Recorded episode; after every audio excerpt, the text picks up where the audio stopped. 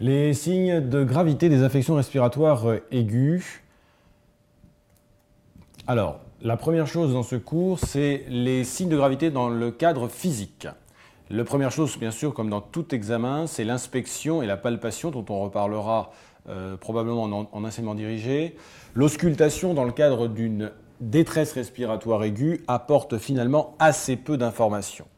L'interrogatoire est souvent essentiel pour porter diagnostic étiologique. Le problème, c'est que chez ces patients, le temps d'interrogatoire est souvent très restreint. Il est impossible de faire un interrogatoire approfondi et méticuleux chez un patient dans un état de stress dans le cas d'une détresse respiratoire aiguë. Donc il faut rechercher les signes et les symptômes qui se sont installés dans, ce cas présent très rapidement. L'élément important est donc la rapidité d'installation. Les premiers euh, éléments à récupérer sont les signes physiques qui témoignent de la gravité d'une infection respiratoire aiguë et ça peut être une aggravation d'affections respiratoires plus anciennes, chroniques. La première chose, par exemple, c'est le pouls, inspiratoire. C'est un recrutement inspiratoire des muscles du cou, comme le sternocleidomastoïdien dont on parlera plus loin. C'est un signe de gravité.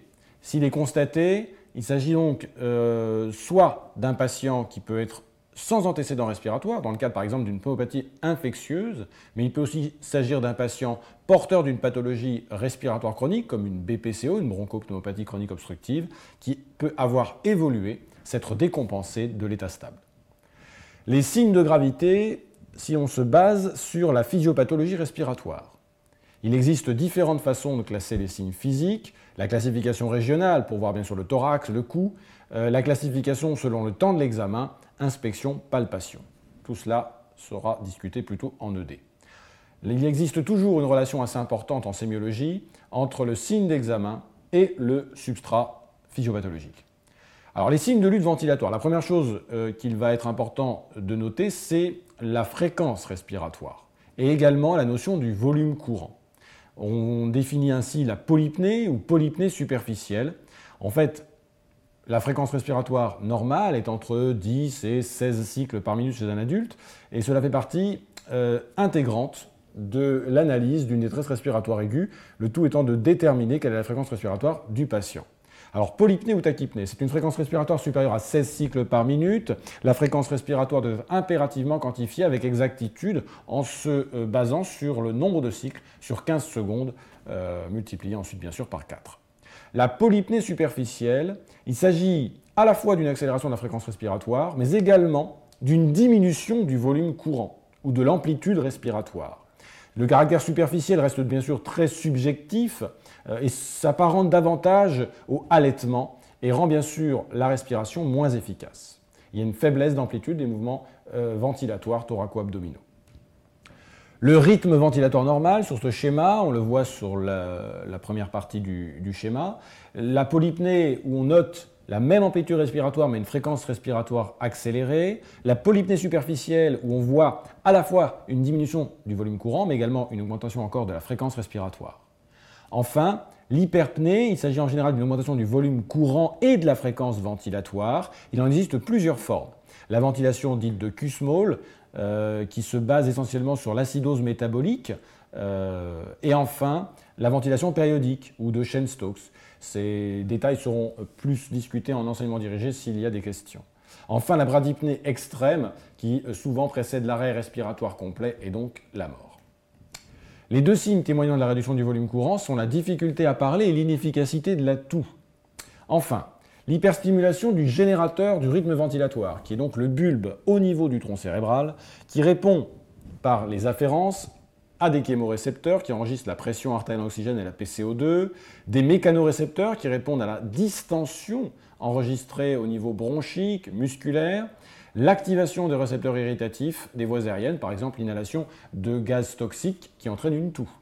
Enfin, le caractère superficiel de la polypnée c'est en général une respiration superficielle qui traduit donc l'augmentation de la ventilation de l'espace mort, donc inefficace, et qui entraîne une hypoventilation alvéolaire, responsable d'une augmentation du gaz carbonique, autrement appelée hypercapnie.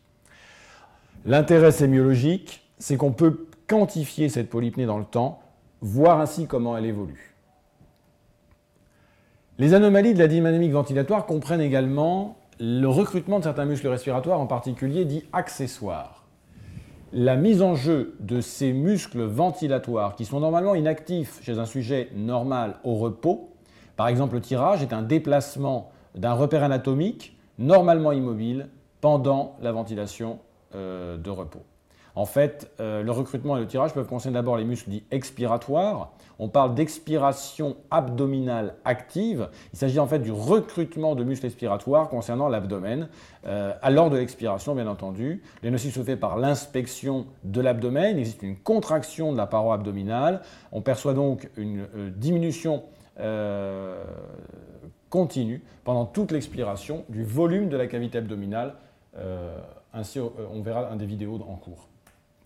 Les muscles inspiratoires accessoires. Le pouls inspiratoire, on en parlait tout à l'heure en début de cours, il s'agit de l'inspection qui constate une contraction cyclique de muscles sphénocléido-mastoïdiens, qui sont ces muscles qui vont euh, des euh, clavicules à la base du, crâne, permettant ainsi, en cas de détresse respiratoire, de soulever la partie supérieure du thorax et donc euh, d'aider à la ventilation. Enfin, dans les cas extrêmes, les muscles dilatateurs des voies aériennes supérieures parmi lesquels les battements des ailes du nez euh, qu'on observe euh, en général dans un état euh, de pré-arrêt respiratoire. voilà. Alors les mécanismes. On rappelle simplement que physiologiquement, vous avez une inspiration active qui correspond à 2 cinquièmes du temps du cycle respiratoire, alors que l'expiration, qui normalement est passive, représente 3 cinquièmes du cycle. Donc l'inspiration, c'est l'association de différents phénomènes comprenant la dilatation des voies aériennes par les muscles, puis la stabilisation de la cage thoracique, et enfin la contraction euh, du diaphragme, des intercostaux externes qui participent également à l'inspiration, à la partie basse du thorax. Les intercostaux externes euh, interviennent également à la partie haute, ainsi que les muscles scalènes. Si on voit sur ce schéma, on voit très bien une ouverture une rigidification des voies aériennes supérieures pour qu'elles ne se collabent pas pendant le, cycle respiratoire. Il y a une stabilisation du rempart costal grâce aux intercostaux et aux scalènes. Et enfin, le muscle diaphragmatique qui, par sa contraction, va euh, permettre euh, l'inspiration. L'expiration, théoriquement, est passive. Il s'agit d'un rappel élastique du poumon vers la position de repos, sachant que c'est un organe particulièrement souple euh, qui se rétracte spontanément dès qu'il n'est plus sollicité. Lorsque la demande ventilatoire augmente, l'augmentation de la commande normale, l'expiration va devenir active. C'est la contraction cyclique des abdominaux, on en a parlé tout à l'heure, et cette fois-ci des intercostaux internes. C'est une, contraction accélérée avec un temps inspiratoire et un temps expiratoire qui tentent à s'égaliser. La mise en jeu des muscles respiratoires accessoires, SCM étant le sternocléidomastoïdien particulièrement. La détresse respiratoire elle est caractéristiquement associée au recrutement de ces différents muscles lors de la phase expiratoire et inspiratoire. C'est l'inspection du thorax et du cou ainsi que de l'abdomen qui va permettre de le déterminer. On considère en général que la contraction des muscles sternocléidomastoïdiens est prédictive d'une défaillance proche de la ventilation. La respiration abdominale paradoxale, c'est la faillite de la pompe ventilatoire la définition, en fait, il s'agit d'une respiration de l'abdomen qui est paradoxale par rapport à la ventilation thoracique. Ça se définit en fait comme un recul de la paroi antérieure de l'abdomen à l'inspiration, sur le schéma B, alors que normalement, au contraire, à l'inspiration, l'abaissement du diaphragme entraîne une déflation abdominale, euh, une, expansion abdominale euh, théoriquement. Dans le cas d'une respiration paradoxale, cette déflation abdominale devient synchrone de la contraction des muscles du cou pour essayer de gagner le maximum de volume pulmonaire. Euh, l'intérêt sémiologique.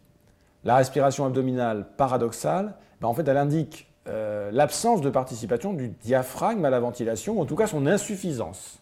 Il existe donc la nécessité de comprendre que le diaphragme ne suffisant plus à la ventilation normale, on a un recrutement des muscles accessoires et donc un épuisement de ces muscles qui ne sont pas prévus, on en parlera dans, l'enseignement dirigé, pour une ventilation normale. Une respiration abdominale paradoxale fait craindre donc la surveillance d'une défaillance à plus ou moins court terme, surtout si on a en plus la contraction des muscles sternocléidomastoïdiens. On peut palper euh, le thorax et l'abdomen de façon simultanée pour le sentir si ce n'est pas visible à l'œil nu. C'est des patients euh, corpulents, par exemple. La cyanose fait partie également des signes euh, directs de euh, la détresse respiratoire aiguë. Les traduits d'hypoxémie, on en parlera dans un cours. Le retentissement neurologique. il est lié à une faillite de l'épuration du gaz carbonique. Normalement, on observe certains signes neurologiques qui sont évocateurs de la présence d'une hypercapnie, donc d'excès de gaz carbonique. Il s'agit donc de l'astérixis, on appelle aussi flapping tremor, qui correspond en fait à l'abolition transitoire d'un tonus de posture. On l'observe facilement au niveau d'un poignet lorsqu'on demande à un patient de tenir son poignet en extension, les doigts écartés. Cette posture ne peut être maintenue euh, et on observe en fait des à-coups dans les mouvements du poignet car il y a une abolition transitoire du tonus de posture qui entraîne donc ces débattements de plus ou moins grande amplitude. Ils sont souvent irréguliers et ce phénomène est amplifié par la fermeture des yeux. Ces comportements sont donc altérés avec une vigilance parfois dans le cas extrême qui peut être totalement euh, abolie. Ce sont des signes donc majeurs d'affection respiratoire. Euh, par exemple, une agitation est souvent témoin d'une hypoxémie. On peut avoir une confusion également, une désorientation dans le temps, dans l'espace, un ralentissement immédiat-moteur et voire une obnubilation. Et au dernier, dans le dernier cas, des troubles de conscience. Euh, ceci se classe par le score de Glasgow. On obtient un score qui va de 3 à 15, 15 étant une vigilance normale, 3 étant quasiment euh, un coma extrêmement profond, et en général, une intubation euh, d'un patient se décide lorsque le score est proche de 7.